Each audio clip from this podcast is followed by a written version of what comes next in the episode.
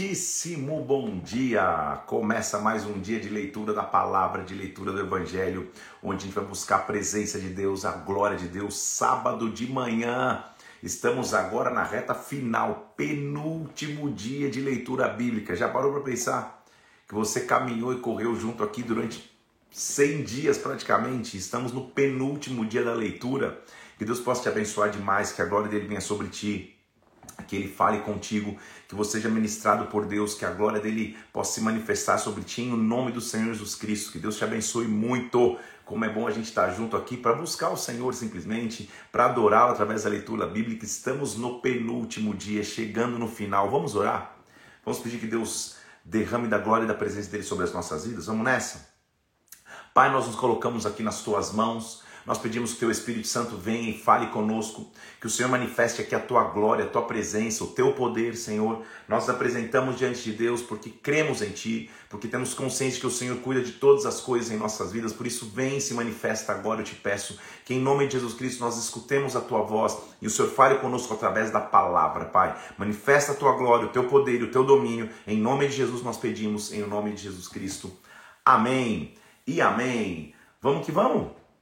Abra lá comigo 1 João, capítulo de número 4. Vamos ler a palavra de Deus juntos, vamos mergulhar na palavra do Senhor. 1 João, capítulo de número 4.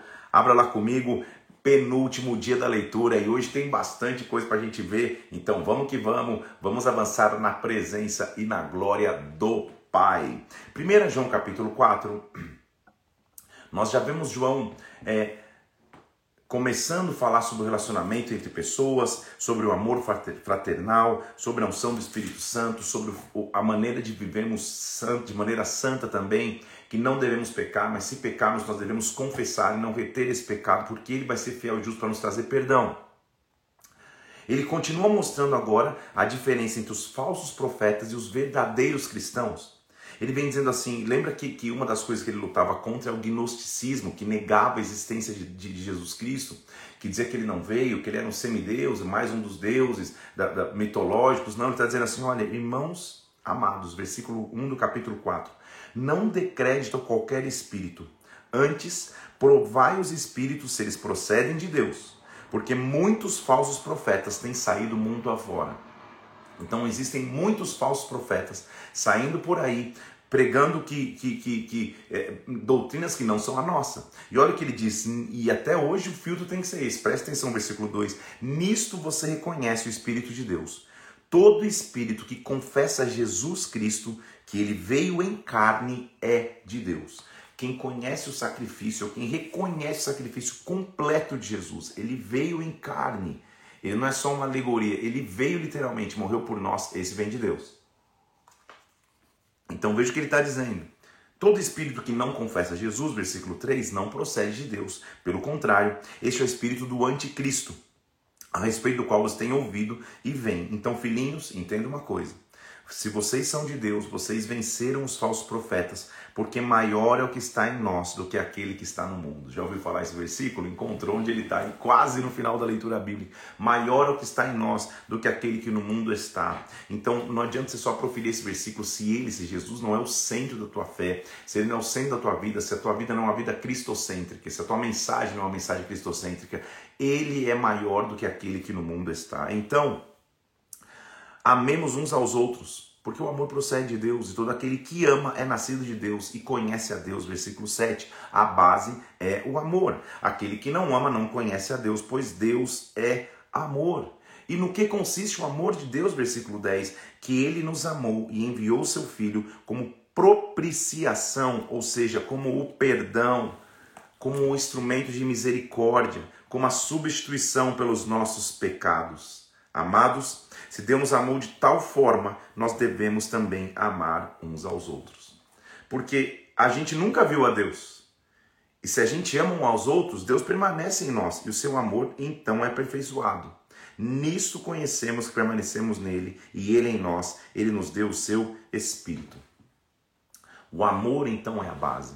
Deus é amor, então nós devemos amar uns aos outros. Quando você expressa um amor, na verdade está manifestando sua crença, sua confiança em Deus. Então, aquele que confessar que Jesus é o Filho de Deus, Deus permanece nele e ele em Deus. e nós conhecemos e cremos no amor de Deus que Ele tem por nós. Deus é amor.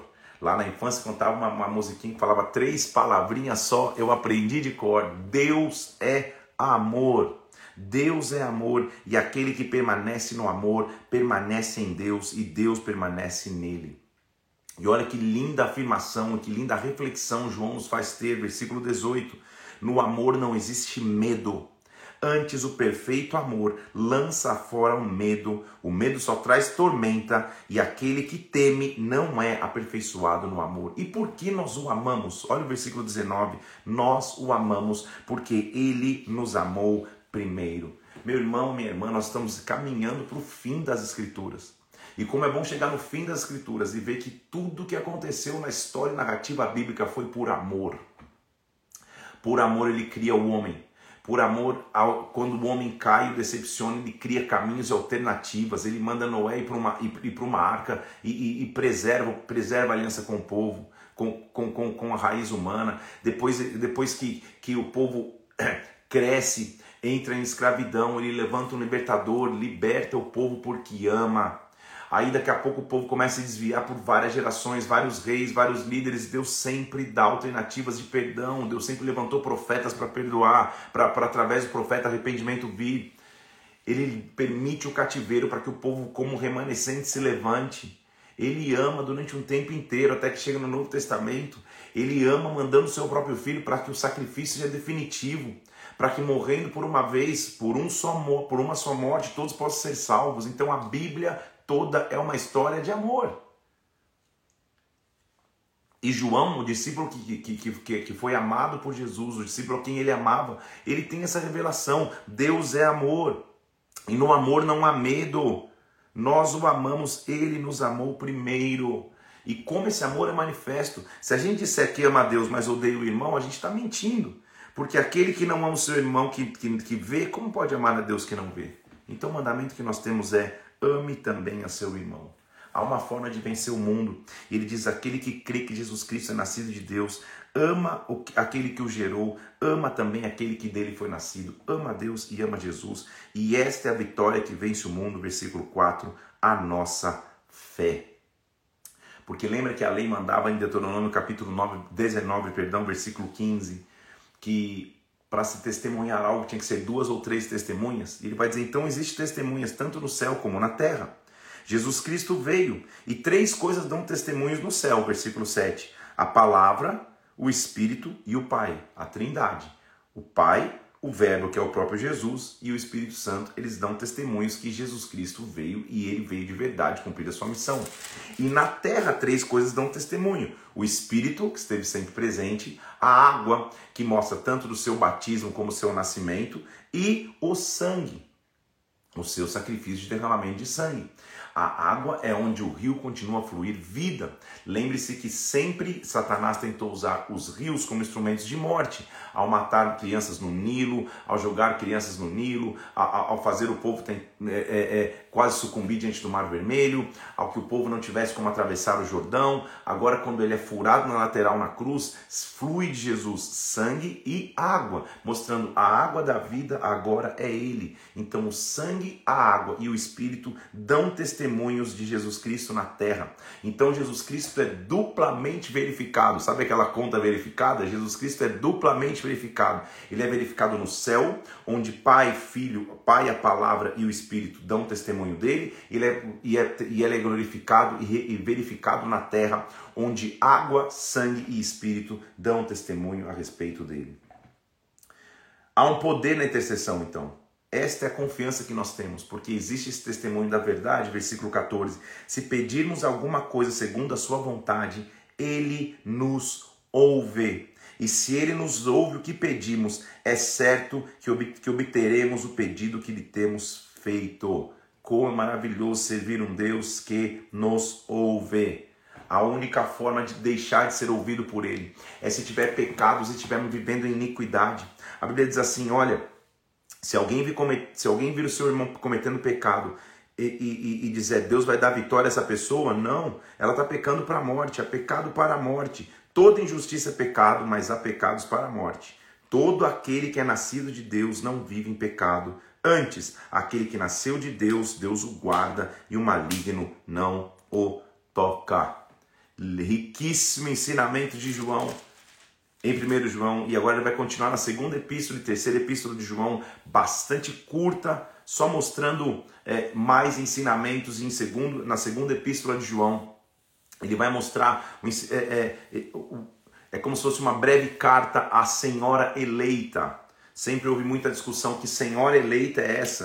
É, é, é eleita em, em, em grego é Kyria, e Senhora é electa. Então, electa Kyria é, é para quem ele está escrevendo, é um jogo de palavras, né? Electa é, é, é Senhora electa Kyria, a Senhora eleita. Tem pessoas que acham que era uma mulher realmente, que, que, que era fiel à igreja, e ele está escrevendo a ela, aos seus filhos, aos seus sobrinhos. Ou tem pessoas que analisam que ele está escrevendo de, de maneira figurativa que a Senhora eleita é a própria igreja e que seus filhos e sobrinhos são as suas ramificações, as igrejas plantadas em um lugar. Independente da questão, é impossível enxergar se é figurativo ou não, é importante o princípio. Ele vendo assim, o presbítero escreve a senhora eleita, versículo 1 segundo João, aos seus filhos que eu amo de verdade, não somente eu, mas todos que conhecem a verdade. Por isso que, que, que, que muitas pessoas compreendem que ele está falando da igreja, como que todos que conhecem a verdade amam os filhos dessa senhora. Não é tão popular assim. Então, graça e misericórdia da parte de Deus, Pai, Jesus Cristo, Filho, em verdade, em amor. Porque eu estou sobremodo alegre em ter encontrado dentre os teus filhos, dessa senhora, que andam na verdade, que, os que andam na verdade, que de acordo com o mandamento que recebemos da parte do Pai, existem filhos teus, Senhora eleita, que são fiéis. Então, Senhora, eu te peço, não como se escrevesse um mandamento novo, senão que nós ouvimos desde o princípio que nós nos amemos uns aos outros. Ele está falando de forma mais genérica. A conclusão que consegue se tomar é que ele está falando realmente à igreja como forma geral, usando a analogia de uma senhora. E o amor que nós temos é este: andemos segundo os seus mandamentos. Esse mandamento você ouviu dos princípios, ande em amor, ou seja, se você ama, você cumpre os mandamentos de Deus. Por quê? Porque muitos enganadores têm saído pelo mundo afora que não confessam Jesus em carne, e isso é enganador, isso é um anticristo. Que, de novo, lutando contra os gnósticos, aqueles que não confessam que Jesus vem em carne, que não reconhecem a sacrifício de Jesus, é o espírito do anticristo. Cuidado para você não se perder com aquilo que nós com tanto esforço realizamos para você receber o galardão que é completo.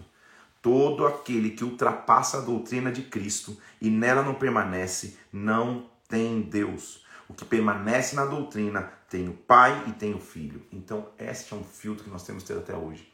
Começou a ouvir uma linha de pregação que já não está centrada tanto em Cristo, está centrada em qualquer outra coisa, calma aí, Deus já não está 100% nisso. Então ele continua dizendo, versículo 12: Eu tinha muitas coisas para escrever, mas não vou fazer com papel e tinta. Vou ter com vocês, vou conversar em viva voz. Os filhos da tua irmã eleita te saúdam. É um breve, é, um, é, é, é uma mensagem rápida, uma anotação rápida a mesma coisa ele vai fazer na terceira epístola de João, mas agora, ao invés de escrever só a senhora eleita, ele vai usar como exemplo três figuras, três personalidades, três homens. O primeiro se chama Gaio, que ele mostra a sua fé cristã e a sua hospitalidade. O segundo é um tal de Diótrefes, que é o contrário disso, ele está egoísta, rompendo a comunhão. E o terceiro é Demétrio, que mais uma vez mostra a fidelidade e o exemplo de uma vida cristã. De novo, se são pessoas de verdade especificamente, é possivelmente sim que ele menciona até o nome, mas também são figuras de personalidades que podem existir dentro do convívio, dentro da comunhão. Ele vai dizendo, é, amados, primeiramente falando para Gaio, versículo 5. Eu sei que você procede fielmente naquilo que você pratica para com os irmãos e também para os estrangeiros. Bem farás, os quais perante a igreja deram testemunho do teu amor. Bem farás encaminhando em sua jornada de modo digno de Deus, por causa do nome que saíram, nada recebendo dos gentios. Portanto, nós vamos acolher esses irmãos e seremos cooperadores da verdade. Gaio era um financiador, então, de viagens missionárias, é o que ele está dizendo. Você é, é, é, faz muito bem, cuidando até dos estrangeiros, não só dos judeus. Ao passo que Diótrefes, versículo 9, mas Diótrefes, que gosta de exercer a primazia entre eles, não nos dá acolhida. Diótrefes, que ama se achar, ama ser o cara das pompas, ama fingir que, que, que, que ajuda, na verdade não dá acolhida para ninguém. Agora, se eu for aí, eu vou lembrar para todo mundo as obras desse tal de Diótrefes, hein? Porque ele profere contra nós palavras maliciosas. E não satisfeito com essas coisas, nem ele mesmo acolhe os irmãos e impede os que querem de recebê-los e os expulsa da igreja. Como é ruim ser um diótrefes na igreja. Maravilhoso é Gaio, aquele que recebe, que financia, recebe os de dentro, recebe os estrangeiros. O diótrefes ele só quer o lugar de comando e quando as pessoas chegam, na verdade, ele afugenta, ele as expulsa com seus comportamentos, atitudes, como você já deve ter convivido com algum diótrefes aí. Não manda mensagem, nem marca essa, essa parte da live para ele, mas você sabe o que eu estou dizendo. Ele vem dizendo, então, não imite o que é mal, versículo 11, imite o que é bom.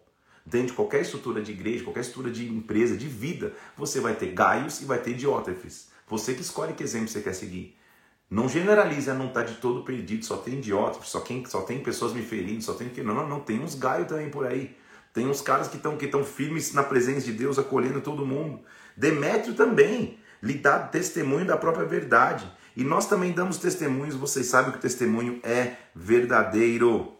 Contra Demétrio, todos dão testemunhos, até a verdade, ou seja, tem Demétrio, tem Gaio, não tem só Diótrefes, tem de tudo. Você é escolhe com quem você anda e quem te influencia.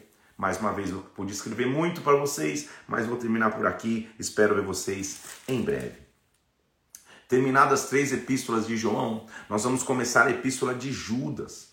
Judas era provavelmente o irmão de Tiago, que era irmão de Jesus Cristo um dos líderes da igreja de Jerusalém, e mais uma vez na sua curta epístola, bem curta mesmo, ele mostra a urgência de advertir a comunidade contra os falsos mestres. Perceba que os falsos mestres sempre estão presentes. Paulo bateu muito neles, Pedro é, é, é, também vai falar menos, mas vai falar. Judas está falando, João falou. Então, Judas, servo do Senhor, é ele que está dizendo, ele diz assim: é, Amados, versículo 3: Quando eu empregava toda a diligência para escrever acerca dessa salvação, eu me senti obrigado a me corresponder com vocês, exortando para que vocês batalhem diligentemente pela fé. Pois certos indivíduos se introduziram com dissimulação, os quais foram antecipadamente pronunciados para condenação. Homens ímpios, preste atenção, preste muita atenção. Qual é a característica daqueles que se infiltram na doutrina? Homens ímpios que transformam em libertinagem a graça do nosso Senhor e negam o único e soberano Senhor Jesus Cristo. Um conceito errado de graça é falso ensino. É isso que, é isso que Judas está dizendo. Esquece, não tem nada a ver com Judas, Judas Iscariotes, tá? É Judas, irmão de Tiago, que é irmão de Jesus. Então ele está dizendo assim: calma aí. A maneira de mostrar que é um falso mestre é alguém que transforma a graça em libertinagem. É alguém que fala que a graça é um salvo-conduto para você poder pecar abertamente. Quantos conceitos sobre graça errados você está ouvindo nessa presente geração? São falsos ensinamentos. São pessoas que se introduzem com dissimulação. Então, irmãos, de uma vez por todas eu quero lembrar vocês que eles vão ser punidos. Olha, ele vem dizer assim: de uma vez por todas que o Senhor tenha libertado um povo e o tirado da terra do Egito, destruiu e depois não creram. Deus fez e fez. Está acontecendo de novo a mesma coisa. Ele veio, libertou o povo do Egito e depois o povo abandonou. A mesma coisa está acontecendo agora, uma repetição. E os anjos que não guardaram o seu estado original, abandonaram o seu domicílio, está falando dos anjos que caíram, e guardaram sobre as terras, sobre as trevas, em algemas eternas para o juízo do grande dia. O que está acontecendo é como Sodoma e Gomorra, cidades que haviam se entregue à prostituição, seguir a sua carne. São também sonhadores alucinados, não só contaminam a carne, mas rejeitam o governo, difamam as autoridades. Meu Deus do céu, não dá tempo de falar tanto, tanto sobre Judas, mas que epístola curta mais importante. Ele dizendo, esses aí que transformam a graça de Deus em libertinagem são sonhadores alucinados, não vivem só contaminando a carne, mas rejeitam a autoridade, rejeitam o governo. Para pensar se isso não é um indício da geração que nós estamos vivendo, sempre isso aconteceu, então.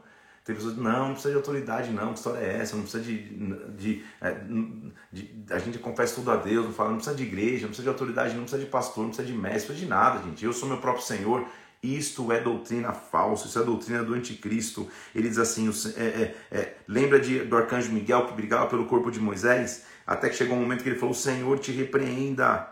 Estes, quanto tudo entendem, difamam, tudo que compreendem é instinto natural, são brutos de razão, estão se corrompendo. Ai deles, estão prosseguindo o caminho de Caim, movidos de ganância, se precipitam no erro de Balaão, que achou que poderia, por dinheiro, profetizar contra o povo de Deus e pereceram na revolta de Corá, que é aquele que se levantou para julgar o sacerdócio de Arão. São homens que são como rochas submersas na fraternidade, são lobos igual ovelhas.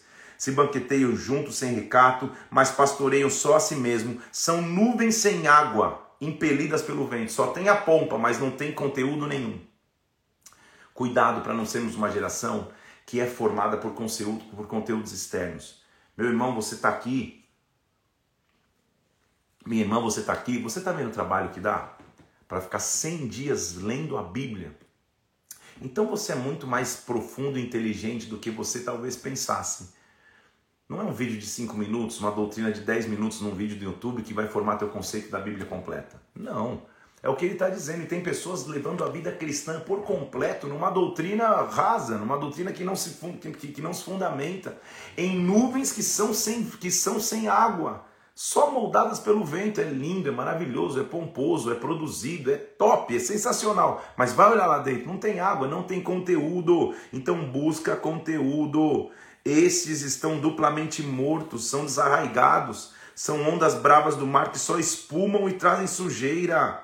Foi Enoque que profetizou, dizendo que viria entre as suas miríades, o Senhor viria para exercer juízo contra esses que praticam essas coisas, que são murmuradores, versículo 16, descontentes, que só andam nas suas paixões, suas bocas só falam arrogância, são aduladores de outros, mas só por motivos interesseiros. Meu Deus, que epístola atual! Vocês, amados, lembrem das palavras que foram proferidas pelos apóstolos nosso Senhor Jesus Cristo, que no último tempo, nos últimos dias, haveriam escarnecedores, andando segundo as suas paixões ímpias, eles promovem divisões sensuais, não têm o espírito. Amados, vocês não. Edifiquem-nos vocês na fé santíssima, orem no espírito, Guarde-vos no amor de Jesus, no amor de Deus, esperando a misericórdia do nosso Senhor Jesus Cristo para a vida eterna. Compadecei-vos de alguns que estão na dúvida, salva-os, tire-os do fogo, e os que têm sede, compassivos em temor, tire-os para que eles não estejam contaminados. E aí ele termina dizendo: Ora, aquele que é poderoso para vos guardar dos tropeços e para vos apresentar com exultação, imaculados diante da sua glória ao único Deus, nosso Salvador, mediante Jesus Cristo, nosso Senhor, glória, majestade, império e soberania entre todas as eras, por todos os séculos. Amém. A Epístola de Judas merece muito estudo e análise. Hein? É um capítulo, mas é sensacional. Aí, nós vamos para o maravilhoso estudo das coisas do fim. O maravilhoso estudo daquilo que Deus vai trazer para nós, para as coisas do fim. Já li tudo certo? Tá certinho. Isso. Apocalipse. Tá preparado? Aperta o cinto de segurança. Coloca o óculos 3D, porque agora nós vamos para o livro mais enigmático da Bíblia, que durante anos gera tanta análise, discussão, pessoas tentando entender o estudo da escatologia, ou seja, escatos é final, fim, logia é tempo, então a escatologia, o tempo dos estudos do fim, a vida que vai acontecer no fim, é, é, é, é motivo de tese, de livros, de estudos de anos. Então, meu irmão, já estou te avisando antes, com uma live e meia, porque a gente tem 30 minutos hoje, mais uma hora amanhã, é óbvio que não dá para ir nos detalhes mais profundos do Apocalipse. Quem sabe um dia a gente faça uma, uma, uma, uma, uma, uma série de lives só do Apocalipse, como a gente tem que fazer do Evangelho, a gente tem que fazer de tudo, né? Daria 365 dias de live. E busque apoio, busque ensinamento. Se você é da Igreja Bola de Neve e é líder na Igreja Bola de Neve, você já está estudando escatologia no instituto que nós chamamos de Global com o apóstolo Rina, você está tá recebendo muitíssima informação, vendo como a Bíblia toda se costura. Então, eu não quero nem ter pretensão de, de, de, entrar no profundo da escatologia, a não ser mencionar a você algumas questões e principalmente o contexto histórico que Apocalipse foi escrito e como João, que é o apóstolo que escreveu Apocalipse, teve os seus olhos abertos para enxergar o sobrenatural. Apocalipse foi escrito, e Apocalipse significa revelação ou as últimas coisas para que nós entendamos que o Senhor reina e no final de tudo ele que vai reinar. João escreve esse livro em um momento de extrema perseguição. Possivelmente depois que, de um grande incêndio em Roma, onde Nero era imperador. Agora os cristãos estão sendo extremamente perseguidos e João especificamente está preso na ilha de Patmos. Era como se ele fosse para uma prisão de segurança máxima para ali morrer e terminar os seus dias. E nesta prisão, Deus abre os seus olhos e João sobe aos céus e ali ele começa a ter a visão dos tempos do fim. E o que ele escreve é muito sobrenatural e há diversas maneiras de se analisar, há diversas visões que se analisam. Existem eventos históricos no tempo do fim. Então, eu vou te falar de três eventos históricos, tá? Nos tempos do fim, o arrebatamento, que é quando fisicamente o que aconteceu com Moisés, o que aconteceu com Elias, vai acontecer com os cristãos, eles vão ser levados, vão, vão, vão ser levados ao céu. A grande tribulação, que é o período de intensas dificuldades, guerras, doenças, enfermidades, dores. E o reino milenar, o milênio, onde ali haverá justiça, paz. No final desse reino, Satanás sendo aprisionado e nós reinando eternamente com Cristo na eternidade. São três grandes eventos linhas teológicas é, dis, é, é, discordam e, e, e, divergem na análise de quando esses eventos acontecerão.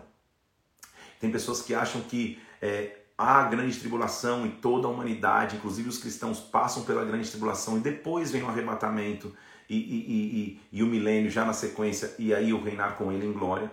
Há pessoas que acham que todos, to, todas essas análises, é, principalmente arrebatamento e milênio, são, são é, é, figurativos, que nós já estamos vivendo uma grande tribulação e o milênio não vai acontecer, é só, é só, é só um, um, uma figura de linguagem. Então são várias análises, como em uma hora e meia de, de live já é possível falar e dá mais analisar todas. Nós vamos na linha que, que acredito e entendemos ser e a linha que, que, que, que, que mais casa com a nossa análise bíblica, que é uma visão que nós chamamos de pré-milenista, pré tribulacionista. Então, uma visão dispensacionalista, pré-milenista, pré-tribulacionista. O que é isso? Acreditamos então que o arrebatamento, a dispensação, o derramar do Espírito que traz o arrebatamento, acontece antes da grande tribulação. Então, aqueles que creem em Jesus Cristo, como a Bíblia diz nos evangelhos, nós já lemos: dois estarão no campo, um de repente some, dois vão estar dormindo numa cama, um de repente desaparece. Esta é a visão dispensacionalista pré-tribulacionista. A igreja é arrebatada para as bodas do cordeiro enquanto a terra está em grande tribulação. Ao fim dessa grande tribulação, a igreja volta com Cristo para reinar na terra no milênio reina na terra do milênio, um tempo de paz, um tempo de, de, de, conquista, um tempo milenar onde, onde a terra entra em paz. Ao final do milênio, Satanás é derrotado, é lançado no, no, no, no mar de fogo e enxofre, aprisionado pela eternidade, e aí a igreja sobe para reinar em glória com ele na eternidade. Esta e é nesta visão, e através dessa visão, nós vamos ler o livro de Apocalipse. Tudo bem? Já te expliquei, espero que você tenha anotado aí, tem muitas visões. Nós vamos nesta linha, nessa visão, então, pré-milenista, pré-tribulacionista, dispensacionalista. A igreja sobe para as bodas do cordeiro antes da grande tribulação. Na grande tribulação, é, é, cristãos que estavam meio pipocando e não subiram no arrebatamento vão ter chance de arrependimento, mas vão passar por grandes dores e grandes tribulações. Então, na nossa visão, na minha visão, é, tem aliança com Deus, porque nós estamos vendo a última hora e eu não vou viver a grande tribulação. Eu vou estar arrebatado nas bodas do Cordeiro, ceando com meu, com, com meu noivo. E quando eu voltar, vai ser para reinar com ele em glória no milênio, para passar a eternidade ao lado dele de maneira triunfante. No final, o Cordeiro vence, no final, o Cordeiro venceu. Na verdade, o Cordeiro já venceu a morte mas ele vai triunfar eternamente. Eu e você fazemos parte disso. Então, é, é, claro que o estudo da escatologia vai te começar a fazer entender os tempos do fim, estudar a geopolítica, a economia, o movimento entre as nações que mostra que o anticristo já está para se levantar, ou seja, que a, que a, grande tribulação vai começar e vai acontecer, que o terceiro templo está para ser construído, edificado, e, e, e, e, neste momento ele vem em grande glória, arrebata sua, ele arrebata sua igreja e depois vem em grande glória. Então nós estamos chegando nos tempos do fim. Quando vai ser? Ninguém sabe nem o dia nem a hora. Mas vamos começar a analisar Apocalipse então? João está preso na ilha de Patmos e nós vamos hoje em nove capítulos de Apocalipse. Vamos lá? Revelação de Jesus Cristo, que é justamente Apocalipse, revelação de Jesus Cristo, que Deus lhe deu para mostrar aos seus servos as coisas que em que breve deve acontecer, que ele enviando por intermédio o seu anjo notificou ao seu servo João. Esse em breve, né? Breve para você são cinco minutos. Breve para Deus, a Bíblia diz que um dia são como mil anos. Então você não sabe esse breve, né? Mas certamente estamos na, na geração do fim. Os sinais estão acompanhando aí. Então, bem-aventurados aqueles que leem e aqueles que ouvem as palavras da profecia e guardam as coisas que estão escritas nela, porque versículo 1 do capítulo 1 de Apocalipse, versículo 3, perdão, o tempo está próximo. A primeira coisa que ele vai fazer é que Deus vai dar a ele carta para sete igrejas da Ásia. Mais uma vez, só essas sete igrejas daria uma série de lives. Na verdade, eu, há muito tempo atrás, fiz uma série de pregações, as sete igrejas do Apocalipse. Deve ter no YouTube. Faz tempo que eu fiz, mas eu expliquei com calma, geograficamente, culturalmente, o que cada igreja significa. Então corre atrás, digita no YouTube, assiste aí já sete de uma vez nesse sábado à tarde, já que né, você vai, vai fazendo as suas coisas e vai assistindo. Então diz assim: João escreve as sete igrejas. Sim, existiam sete igrejas em regiões, eh, em sete regiões da Ásia mas também pode-se analisar cada igreja como uma fase da igreja de Cristo, até chegar às duas últimas, Filadélfia e Laodiceia, que mostram a apostasia dos tempos do fim, a, a frieza do tempo do fim, a imoralidade dos tempos do fim. Então nós vamos caminhar e, e, e vamos chegar em todas elas. Escreve as sete igrejas da Ásia e isso vem da parte daquele que é, que era e que há de vir, dos sete espíritos que se acham diante do trono de Deus quem está escrevendo é da parte de Jesus Cristo, a fiel testemunha, o primogênito dos mortos, o soberano dos reis da terra, aquele que nos ama e pelo seu sangue nos libertou dos seus pecados e nos constituiu reino sacerdotes para Deus Pai, a ele a glória e o domínio pelos séculos dos séculos. Quem está escrevendo, então quem está trazendo essa revelação é o próprio Jesus Cristo, os que eles estão dizendo: Eis que ele vem sobre as nuvens, e todo olho verá, até os que os traspassaram e todas as tribos da terra se lamentarão sobre ele. Amém. Esse até os que transpassaram está dizendo da comunidade de Israel, da comunidade judaica. Ele está dizendo todos vão vir, até os que transpassaram. Eu sou o Alfa. Eu sou o Ômega. Diz o Senhor, aquele que era, que é, que há de vir, o Todo-Poderoso. Eu sou o Alfa, eu sou o Ômega. As duas, a primeira e a última letra do alfabeto grego. Eu sou o princípio e eu sou o fim. Eu sou aquele que há de vir eu sou o Todo-Poderoso. Ele vai contar um pouco do contexto de como ele escreveu. Eu, João, escrevi isso quando estava preso, quando estava me achando na ilha de Patmos. Ele não mostra que ele está preso, mas ele está por causa da palavra de Deus. Eu estou em Patmos por causa da palavra, não a pregar porque ele estava preso. Eu estava em espírito e ouvi uma voz como de trombeta e diz: Escreve e manda as sete igrejas: Éfeso, Esmirna, Pérgamo, Tiatira, Sardes, Filadélfia e Laodiceia. Precisa saber de cor esses nomes? Não, mas se você cada vez que estudar mais, você vai acabar sabendo automaticamente. Eu voltei para ver quem falava comigo e vi sete candeeiros de ouro. Aí é várias simbologias, né? É, sete candeeiros de ouro, sete candeeiros de ouro. São as sete igrejas. No meio dos candeeiros, no meio da igreja, quem está? Um, versículo 13, um semelhante a filho de homem, com vestes talares, vestes sacerdotais, cingido à altura do peito, com uma cinta de ouro. Na sua cabeça os cabelos eram brancos como a neve, seus olhos como chama de fogo. Cabelo branco como a neve é, é, é, estabelece autoridade, poder, maturidade. Olhos como chama de fogo. Os pés ao bronze polido, poder, autoridade na terra também. Autoridade celestial, autoridade na terra. E a sua voz como voz de muitas águas. Tinha na mão sete estrelas da boca saía sete, saía uma fiada espada de dois gumes, a palavra de Deus, sete estrelas, a igreja está na mão dele, sete é o número de plenitude. Eu caí aos seus pés. Ele, porém, colocou sobre minha mão direita, dizendo: Não temas, eu sou o primeiro e o último. Aquele que vive, estive morto, mas estou vivo pelos séculos dos séculos, e eu tenho as chaves da morte e do inferno. Meu Deus do céu! Então, é, é, João está na ilha de Patmos e Jesus vai visitá-lo. Jesus chega. É uma glória tão grande que João cai e fala: Cara, não temas, porque as coisas que você viu, isso é o capítulo 1. As que são, capítulo 2 e 3, e vão de acontecer a partir do 4 até o 22, ou seja, você está vendo o que aconteceu, o que, o que acontece e o que vai acontecer, estão sobre você. Começam os mistérios, ele vai começar a escrever para as igrejas. E aí vem a nossa frase de hoje: Quem tem ouvidos, ouça. Parece uma redundância, parece uma, um negócio sem lógica, mas quem está aí para ouvir, que escute de verdade, que não só escute sem escutar. Você já escutou muitas coisas, mas na verdade sem escutar? Quem tem ouvidos, ouça. E ele começa a falar: Eu conheço as tuas obras. É a primeira igreja que ele escreve é Éfeso. Cada igreja dessa, gente, tem um, tem, tem, tem um contexto histórico, geográfico, cultural. Éfeso é, é, é, é a sede da, do templo da, da, da, da, deusa Diana. Lembra que o pessoal, para Paulo, fala: Salve Diana dos Efésios, assim vai. Então, uma cidade de muita imoralidade, muito culto pagão, porém uma, uma rota comercial de muito dinheiro, porque é um porto.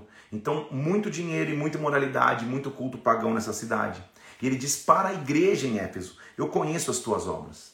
Eu conheço o teu, labor. Eu sei da tua perseverança, versículo 2. Eu sei que você não pode suportar homens maus. Eu sei que você colocou a prova os que estão se declarando apóstolos. Eu sei, eu sei que você não deixou esmorecer, eu sei que vocês estão lutando, só que há muita luta pode fazer algo. Eu tenho contra ti que você abandonou seu primeiro amor. Já não é a mesma alegria, já não é a mesma fé, já não é a mesma motivação. Então faz o seguinte, recomeça. Lembra de onde você caiu, se arrepende e volta para praticar as primeiras obras. Senão vou vir até você, vou tirar do teu lugar o teu candeeiro, caso você não se arrependa. Primeira opção então, eu posso voltar ao primeiro amor. Eu posso voltar a praticar as primeiras obras. Ao teu favor eu tenho algo. Você odeia, versículo 6, a obra dos Nicolaitas. Eu também odeio. Quem que é Nicolaíta? Não dá tempo, mas em Atos capítulo 6, dá tempo, versículo 5, na instituição dos diáconos, um deles é Nicolau. E Nicolau é alguém que, que, que, historicamente, quando você vai estudar, entende que ele começou a criar uma própria doutrina, ele se afasta dos princípios do reino e começa a ter uma doutrina muito ligada à, à, à imoralidade, ao gnosticismo, ao cuidar da alma e do espírito, mas desprezar qualquer, qualquer comportamento no corpo. Ele está dizendo, você despreza isso, você não está nessa cultura. Então, quem tem ouvidos, ouça. É a minha frase de hoje. O que o Espírito diz à igreja. Aos vencedores eu, eu vou lhe dar que se alimente da árvore da vida que se encontra no paraíso de Deus. Despreza os nicolaítas, volta ao primeiro amor, porque você vai ter acesso à árvore da vida. Lembra que quando o homem peca no Éden, agora no caminho da árvore da vida tem um anjo com uma espada flamejante? Ele diz: para quem volta ao primeiro amor e não e, e, e tem compromisso com ele, vai vencer, vai ter acesso à árvore da vida, vai entrar no paraíso de Deus. Ele continua escrevendo para a segunda igreja. E vamos correr, porque são muitas igrejas. Talvez hoje é sábado, hein? Talvez eu passe um pouquinho aqui, porque é Apocalipse, hein? Tamo junto? É, ao anjo da igreja em Esmirna. Esmirna era uma cidade centro da cultura grega, onde o templo do deus Zeus estava. A igreja passava por muita tribulação e muita dificuldade. Ele diz assim: Eu conheço, quem escreve é o primeiro e o último que morreu, mas que viveu, Jesus. Eu conheço a tribulação, conheço a tua pobreza. Você é rico, e a blasfêmia dos que si mesmos se declaram judeus e não são, sendo antes sinagoga de Satanás. Ele está dizendo, eu conheço a pobreza, mas na verdade você é rico. Entendeu? Não é rico financeiramente, mas você é rico. Eu conheço a tua pobreza, eu conheço a tua dificuldade, eu conheço a blasfêmia dos que, não, que, dos que é, é, se declaram judeus, mas não são. Não temas as coisas que vocês vão sofrer. Vocês vão ver perseguições. O diabo vai lançar vocês algum em prisões, uns vão ser colocados à prova, vocês vão ter tribulação de dez dias. Mas seja fiel até a morte, eu vou te dar a coroa da vida. Se você vencer, de nenhum modo você verá a segunda morte, ou seja, você não vai para o inferno, você vai ter vida eterna na minha presença. Suporta as provações, suporta a dificuldade. Tem uma igreja no centro da cultura grega, onde um templo para o deus Zeus estava, era muito difícil, mas suporta, fique firme, passa pelas lutas, passa pela tribulação, seja colocado à prova, mas avisa. Ele continua escrevendo para a terceira igreja que está em Pérgamo. Pérgamo é uma capital na Ásia Menor, também um porto, também um local de centro comercial, mas também um centro de julgamento. O juiz ficava em Pérgamo. E ele diz assim: quem escreve é aquele que tem a espada de dois gumes, o juiz de verdade. Eu conheço o lugar que você habita. Eu sei que aí está o trono de Satanás, porque ali ficava o imperador, ali ficava o juiz. Eu sei que conservas o meu nome que você não negou a minha fé, que nos dias de Antipas, minha testemunha fiel, que foi morto, um Marte. Todavia, tem alguns que estão aí sustentando a doutrina de Balaão, achando que pode se comprar o favor de Deus. Ele ensinava Balaque a armar cilada contra os filhos de Israel e a praticarem prostituição. Então faz o seguinte, vocês aí estão sustentando a doutrina dos nicolaítas. Lembra os gnosticistas que não se preocupavam com o corpo? Perdão, com, com, com, com, a moralidade do corpo. Achavam que podiam estar bem no espírito e mal no corpo? Não. Preguei sobre isso ontem no culto de solteiros, foi fogo demais. Então, faz o seguinte, se arrepende. Senão eu venho a ti sem demora e vou lutar com a espada da minha boca. A palavra vai vir. A palavra vai trazer o verdadeiro juízo. Ao vencedor, lembra que eu disse que o juiz está lá? É que é, é, é, resumido mesmo. Lembra que eu disse que o juiz está na cidade, o imperador está na cidade? Uma das formas de julgamento, é, o, júri, ao julgar, eles, eles tinham um saquinho com pedrinhas nas mãos. A pedrinha preta mostrava ele é condenado, ele é culpado. Todo mundo jogava a pedrinha, todas as pedras pretas, condenado. A pedrinha branca mostrava ele não tem culpa. E olha o que ele diz: se você vencer, versículo 17, eu vou te dar primeiro alimento, do maná escondido. Vou colocar uma pedrinha branca onde o teu nome está escrito, um nome que ninguém conhece, exceto aquele que o recebe. A sociedade pode, pode ter te conhecido como adúltero, como difamador, como estelionatário, sei lá como for, como pecador. Quando ele te dá um novo nome, a pedra está branca e lá está o teu nome. No julgamento dele você é absolvido. Como é rico ler a palavra de Deus, hein, gente? Meu Deus, estou me empolgando, acho que vou escrever um livro sobre as igrejas. E, e, e ele continua na, na, na, próxima igreja, escrevendo para a igreja de Tiatira. Igreja em Tiatira é, era também uma grande produtora de lã e, e pioneira no tingimento de tecidos. Então eles davam muito com tecidos. Ele está dizendo: olha, em Tiatira se escreve uma coisa. Quem escreve você são aquele que tem os olhos de chama de fogo, os pés semelhantes ao bronze polido. Eu tenho total domínio. Eu conheço as tuas obras, eu conheço a tua fé, conheço teu a tua perseverança, conheço as tuas obras que são mais numerosas que as primeiras. Porém, vocês estão tolerando Jezabel. Jezabel aquela, é o espírito que mata o profético Jezabel é, é, é, é, a história lá de reis, que Elias teve que lutar contra, que Jeú teve que destruir. Então ele está dizendo, calma aí, você está tolerando essa mesma, essa mesma doutrina, que, que essa, essa Jezabel que se declara profetiza, ela ensina e seduz os meus servos a praticar prostituição, a comerem coisas sacrificadas aos ídolos. Eu estou dando tempo para que eles se arrependam, para que ela se arrependa, mas ela não quer se arrepender da prostituição. Então eu vou prostrá-la de cama, e também os que com ela adulteram, caso não se arrependam. Vou matar os seus filhos, ela não vai ter futuro, porque ela, ela, ela, ela está tomando os corações daqueles que me amam.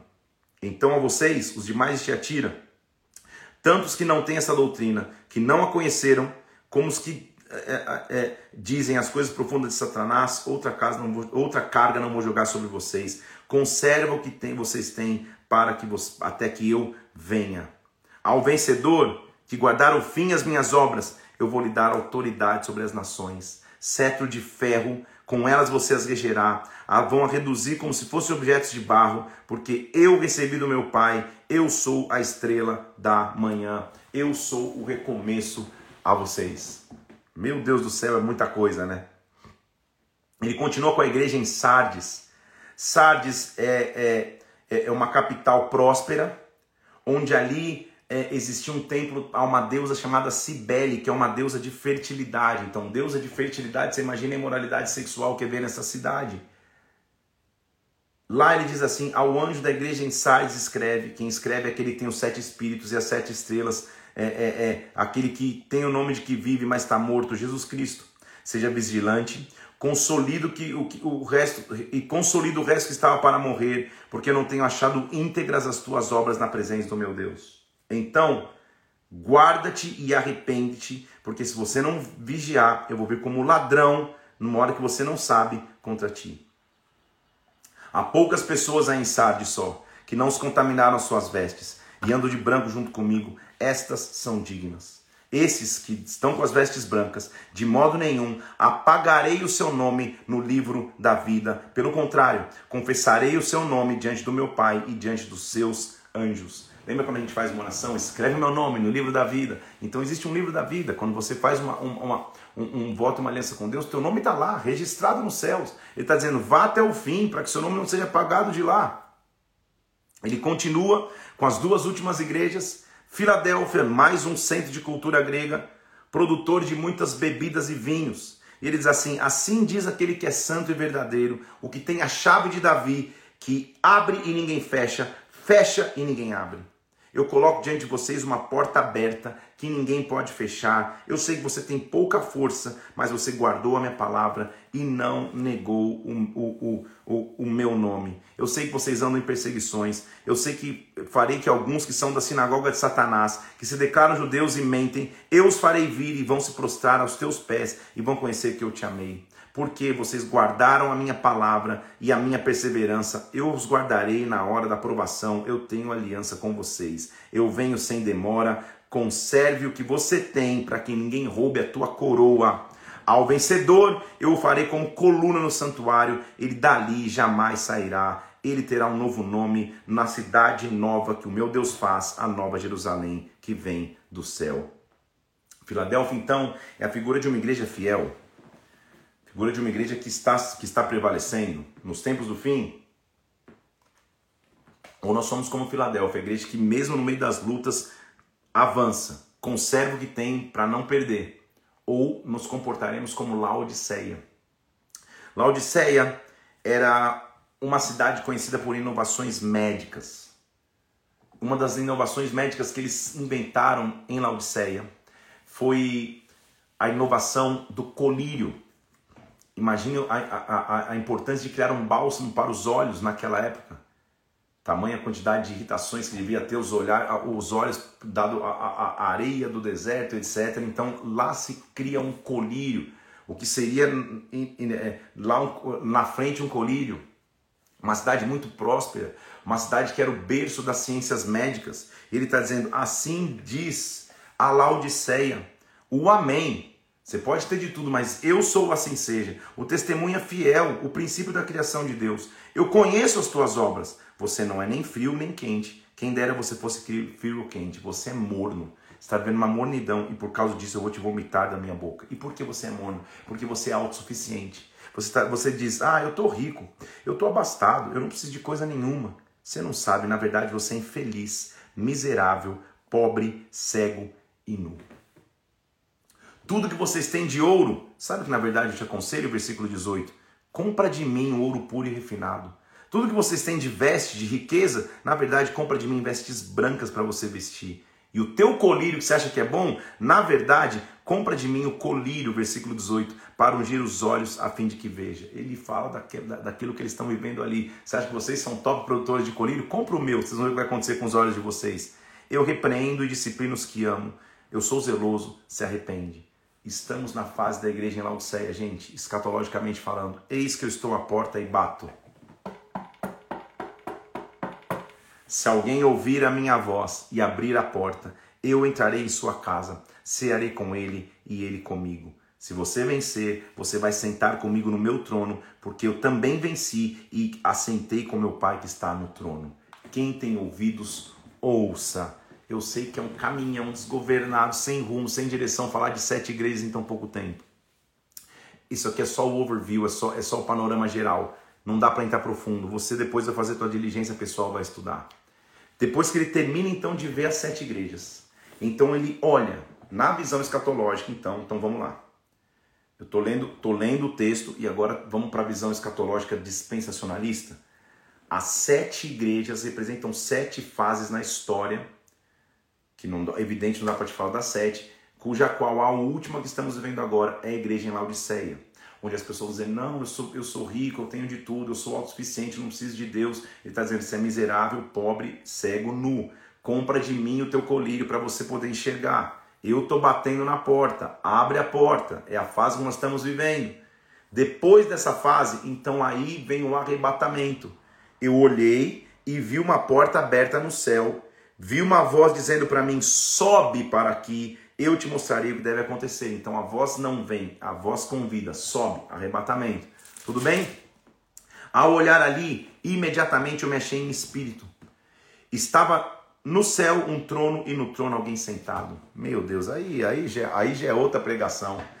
Sentado no, no trono, ele fala: Cara, que imagem é essa? Ele tenta explicar de maneira é, é, é natural tem alguém com, com, com, com uma pedra jaspe, jaspe significa santidade. Também tem um sardônio, uma pedra vermelha, sangue, santidade e sangue. Mas em cima do trono tem um arco-íris. Arco-íris é, é, o símbolo da aliança de Deus para com o homem. Então, quando eu chego diante do trono, é santidade, é redenção, é reconciliação pelo sangue e é a aliança que ele tem para comigo.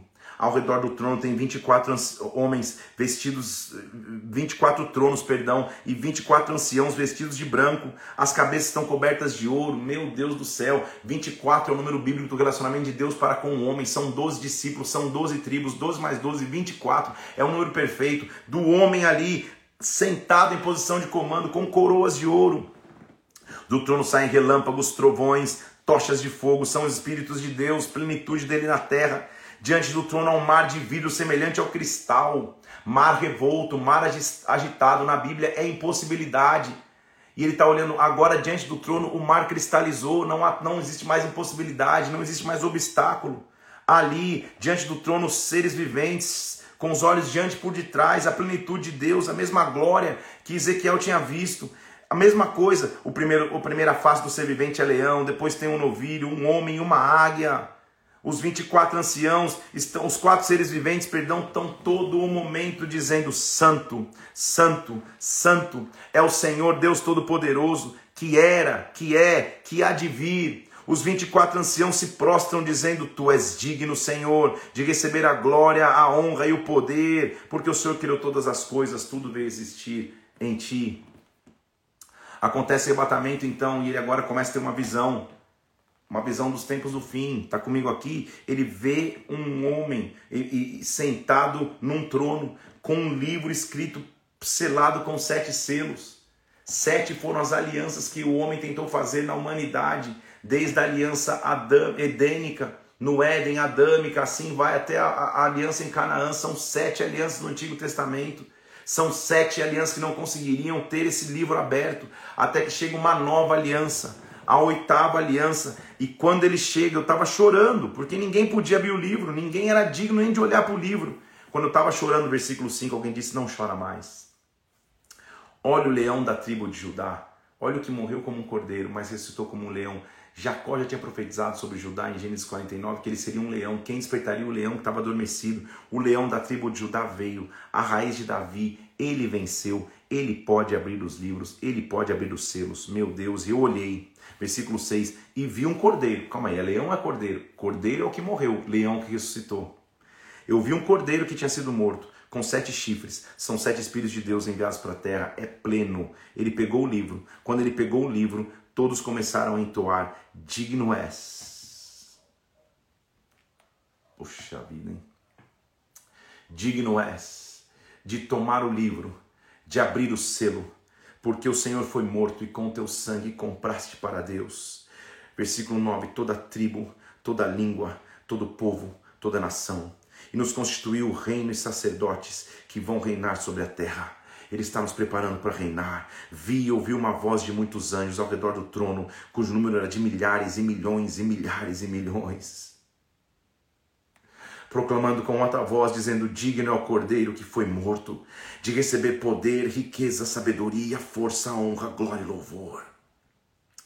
E ouvi toda criatura que está no céu e sobre a terra, e debaixo da terra, dizendo: Ao que está sentado no trono, e ao Cordeiro seja o louvor, a honra, a glória, o domínio pelos séculos dos séculos. Os quatro seres viventes, os anciãos, todo o céu parou prostrado, adorando. Barabaço, oh meu Deus do céu, é difícil, hein? Vamos dar uns rajados aqui. Porque é com Ele que nós vamos reinar em glória. Nós estamos caminhando há quase 100 dias aqui vendo a história narrativa bíblica de um Deus que amou o seu povo, que amou os seus filhos. Amou e o tempo inteiro deu uma chance de redenção. Amou tão profundamente que pegou os seus filhos e falou: Vou dar a vocês a salvação eterna. Eu vou enviar o meu próprio filho. Creia no sacrifício do filho porque o sacrifício do filho vai os levar em triunfo. Já uma vida triunfante na terra, já é maravilhoso viver de maneira triunfante na terra com Deus, mas que triunfo maior ainda é partilhar deste momento em que você vai ver o cordeiro pegando o livro e dizendo: Eu posso abrir, eu sou o cordeiro que morreu, mas venci. Eu morri como um cordeiro, mas como um leão, agora eu venho. E todas as tribos, povos, como está se descrevendo aqui, começam a adorar ao Senhor. Quem tem ouvidos, ouça. Ah, Deus está nos preparando um triunfo. Como é bom louvar a um Deus que é maravilhoso, que é digno de toda honra, de toda glória, que mandou Jesus Cristo para morrer por nós. Ah, meu Deus. Como não ler a sua palavra e não ser tocado pelo teu espírito como não mergulhar pela tua palavra e não mergulhar na tua glória, unção e presença. Nós te louvamos, Pai. Oh, olha para nós e vê o fruto do teu penoso trabalho e se alegra. Que nós, como igreja na terra, estejamos preparados porque Ele vem, porque Ele vem. Na verdade, a porta vai se abrir e vai dizer: sobe. E eu quero estar pronto para atender esse clamor. Eu não quero estar destruído com as coisas do tempo presente. Eu não quero estar distraído e preso nos pecados. Eu não quero estar distraído nas prioridades humanas. Eu quero que a minha vida se dedique a Deus. Eu viva pela causa de Deus. Eu viva pelo Evangelho para que eu esteja pronto para Ele. Para que eu vivencie, oh meu Deus, para que eu esteja ali preparado, para que você você esteja ali preparado para vivenciar isso. Você olhar e dizer: aquele que está sentado no trono, e ao Cordeiro seja a honra, a glória e o louvor. Oh meu Deus do céu, me perdi, perdi o controle completamente, mas não é quando, quando a gente perde o controle, porque o controle está nas mãos de Deus. A Bíblia só tem sentido e revelação se você entende que você está trabalhando por uma causa que você está trabalhando para que maior número possível de pessoas na terra vivencie juntamente contigo esse momento. Os teus familiares vão vivenciar isso, os teus amigos mais próximos vão vivenciar isso. Então não viva mais distraído, não viva mais triste com as coisas do tempo presente, não viva mais opresso com as coisas do tempo presente. Trabalhe incansavelmente para que maior número de pessoas esteja presente nesse momento, Senhor. Não nos deixe ser como a igreja em Laodiceia que diz que já está rica, que já está abastada que já tem tudo, nos dá colírios espirituais para que os nossos olhos se abram. Ah, meu Deus! A maioria das nossas lives aqui é, é normal, é ensino, é abrir a Bíblia e ler. Mas há momentos que o céu abre, e não é que o céu desce, Deus diz sobe. E essa experiência que nós estamos tendo agora, não sei se você consegue entender, alguma coisa aconteceu aqui na atmosfera. Deus está dizendo: sobe, sobe, porque na minha sala do trono uma área de cristal, na minha sala do trono a santidade, a, a justificação pelo sangue, na minha sala do trono a aliança. Ah, Senhor, nos prepara para esta hora, nos prepara para essa colheita. Oh, meu Deus do céu. Eu quero estar ali, Pai, com toda. Olha, deixa eu ler de novo, versículo 11 capítulo 5. Ah, o número de pessoas que estavam ali era de milhões, de milhões, de milhares, de milhares. Nós vamos estar lá, dizendo: Digno é o cordeiro que foi morto, de receber poder, riqueza, sabedoria e força, honra, glória e louvor.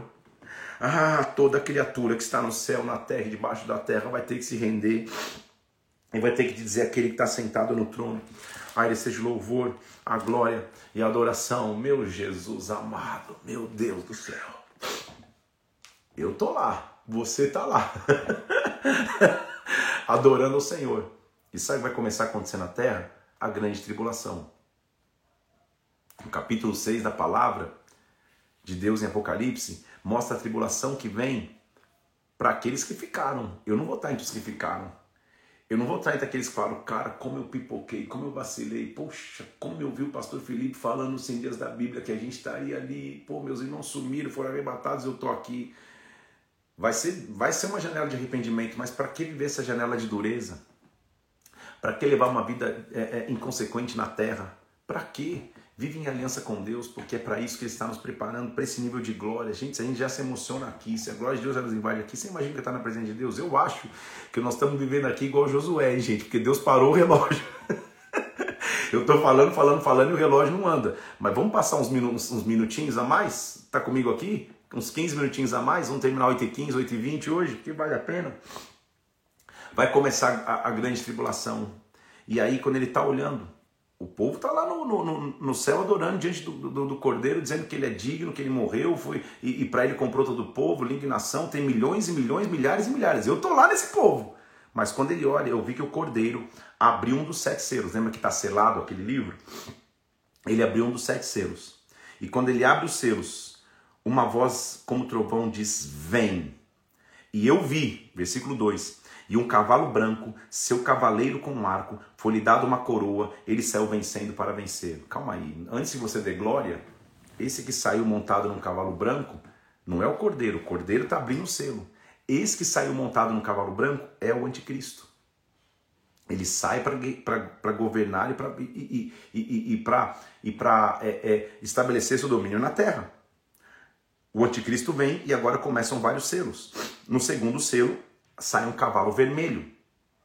Cavalo vermelho é a expressão de guerras e de lutas civis. A esse cavalo vermelho foi lhe dado tirar da paz. Nós já estamos vendo isso, só que escatologicamente que a gente vive são os princípios das dores, não é a grande tribulação. Então, sai um cavalo com guerras, fazendo com que os homens matem uns aos outros. Foi lhe dado uma grande espada. Vem um terceiro selo, com um terceiro cavalo, e esse cavalo é preto. Cavalo preto com uma balança na mão é desequilíbrio financeiro, são crises na economia. E ele diz: uma medida de trigo por um denário, três medidas por um denário, é, é, é, e não danifiques o azeite e o vinho, crises, tudo vai ficar caro, tudo vai ficar difícil, crises financeiras. Ele olha um quarto selo e vem um cavalo amarelo. Cavalo amarelo significa doenças, pandemias, epidemias. A gente só teve uma demonstração, gente, entendeu?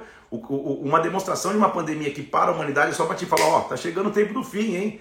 Quer ficar vivendo isso na terra ou quer, ou, ou quer ser arrebatado com ele aos céus? Levanta-se, não, não vai pipocar agora, não vai vir em pecado agora. É isso que ele está dizendo. Então, comigo aqui. Então, um cavalo amarelo com doenças. E este cavalo foi chamado de morte, e o inferno estava seguindo, foi-lhe dada autoridade sobre a quarta parte da terra, para matar pela espada, pela fome, com mortandade, por meio das feras da terra vi um quinto selo, e o quinto selo tinha almas daqueles que tinham sido mortos por causa da palavra de Deus, por causa do testemunho que sustentavam, ou seja, na grande tribulação, que você quiser professar a fé em Cristo, vai ser martirizado, vai morrer. Só que eu vou estar reinando em glória, e você vamos estar lá em nome de Jesus Cristo. E eles clamavam, Senhor, até quando? Até quando? Senhor verdadeiro, julga. Senhor, vamos, até quando? Vai ser duro passar por isso. Então cada um deles foi dado a vestidura branca para que repousassem por um tempo, até que se completasse o número dos conservos. Ele abre então o sexto selo e é um abalo sísmico e cósmico jamais, jamais vivido. O sol se tornou negro, é, é, é, a lua se tornou como de sangue, as estrelas do céu caíram pela terra, um abalo na terra absurdo. E entre o sexto selo e o último, que é o sétimo, ele vê quatro anjos em pé nos quatro cantos da terra, conservando seguros os quatro cantos da terra, para que nenhum vento soprasse sobre a terra, para que a terra não fosse terminada de uma vez. E ele diz assim: Vi outro anjo que, anjo que subia da nascente do sol, dizendo: Não danifique a terra, nem o mar, nem as árvores, até selarmos na fronte os servos de Deus. Deixa eu marcar aqueles que na grande tribulação ainda estão firmes aqui, estão se arrependendo. Então ouvi, e ele vai falar um número que muitas pessoas é, é, às vezes querem tentar compreender. Foram selados 144 mil das tribos de Israel. Então o que ele está dizendo? Na grande tribulação, o povo de Israel vai ter a chance de volta de arrependimento. Eles já não voltaram do cativeiro uma vez? Eles vão entender, calma aí, todas as promessas eram reais. O Messias que guardava, na verdade, já veio, a gente não ouviu a sua voz. 144 mil não é um número específico, você vai contar. 10 vezes 10 vezes 10, ou 10 por 10 por 10, é a figura de um cubo perfeito. É uma cidade perfeita.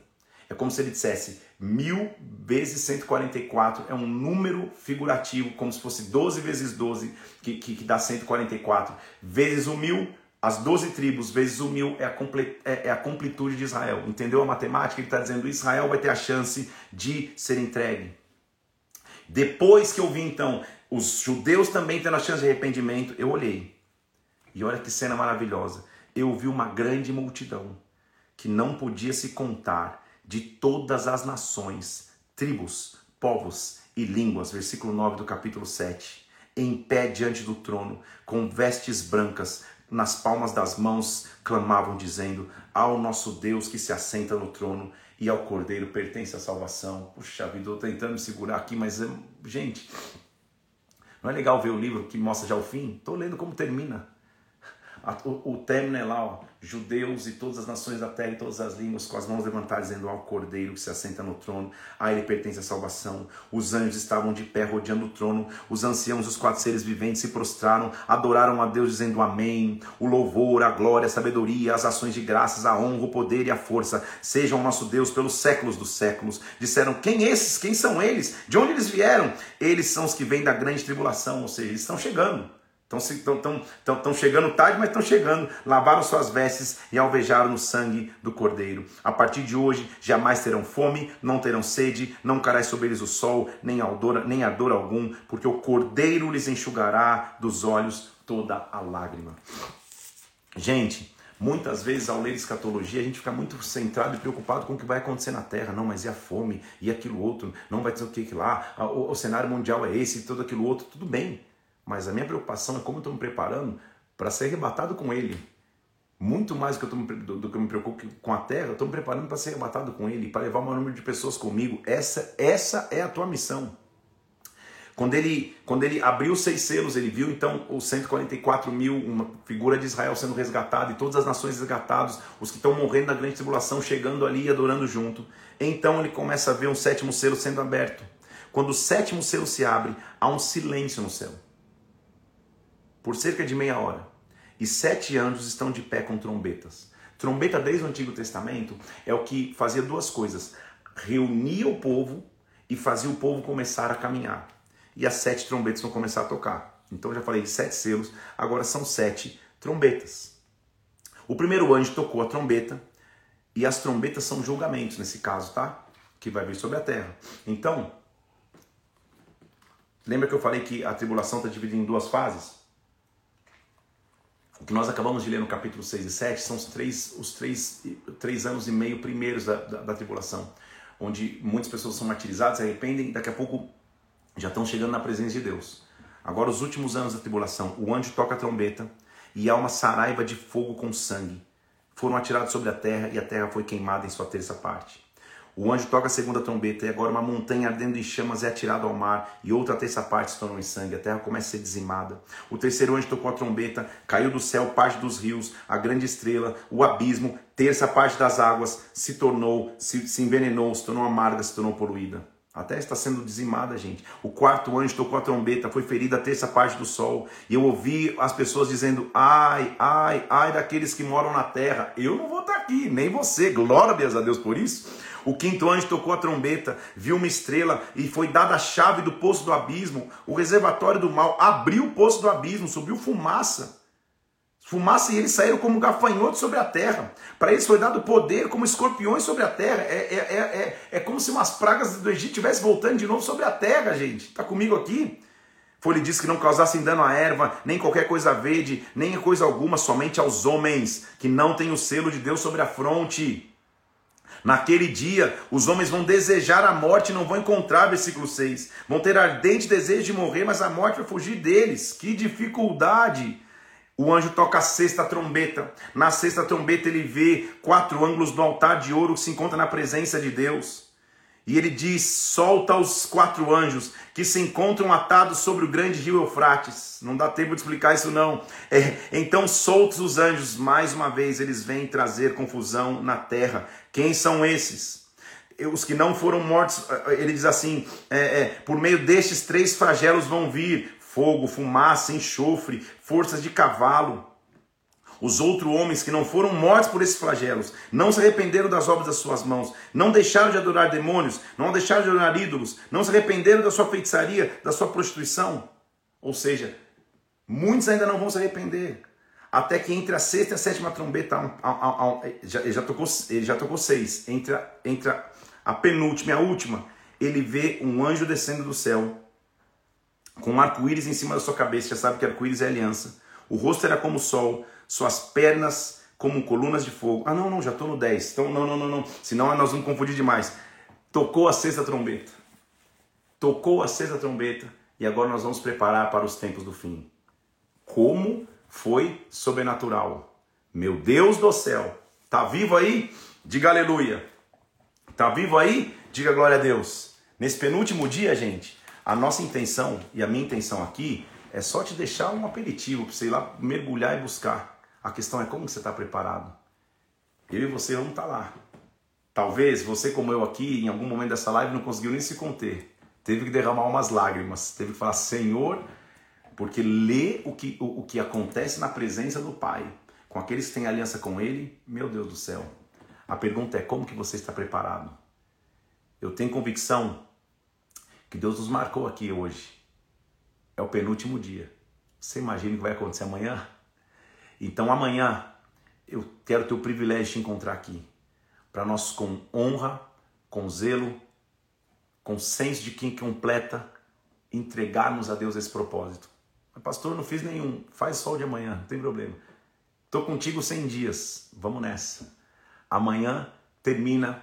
Amanhã estamos juntos. A glória de Deus já nos invadiu hoje. E foi só o prenúncio, o anúncio do que vai acontecer amanhã.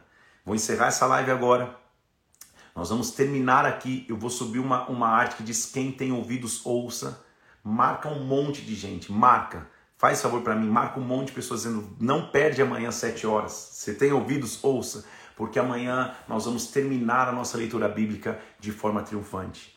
Como é bom saber que Deus me deu uma missão maior do que a mim mesmo, de simplesmente, em simplicidade, está uma palavra de Deus. Eu não sou um catedrático, eu não sou um, um, um mega teólogo, eu não sou um, um, publicador de várias teses e PHDs bíblicos. Eu sou um homem simples de Deus que ama a palavra, como você. E o amor à palavra tem que nos constranger, o amor à palavra tem que nos transformar. E enquanto Deus me der vida na terra, a gente está junto nessa missão de ler a palavra de Deus e ensinar uma geração os primeiros passos da palavra. É evidente que 14 capítulos por dia, por 100 dias, não dá para ir profundo, mas dá para receber muita revelação. Então, amanhã, nós estamos juntos, 7 horas da manhã, para estudar a palavra de Deus, para buscar a palavra do Senhor e concluirmos esse propósito, que para mim, essa é a terceira temporada online, a quinta temporada, se contar desde que eu comecei esse projeto é transformador a cada ano, é novo a cada ano. Eu não assisto as lives do ano anterior, justamente para falar coisas novas. Então, se eu repito ou se eu falo coisas novas, não tenho nenhuma ideia, porque é o Espírito que faz coisas novas a cada dia. Nos vemos amanhã, às 7 horas da manhã. Bomba de comentar agora. Eu vou colocar quem tem ouvidos onça, bomba de comentar e convide alguém. Porque se hoje já foi sobrenatural, se prepare para amanhã. Deus te abençoe, tenha um dia muito abençoado. A glória de Deus está sobre nós. Até amanhã, sete horas da manhã. Glória a Deus.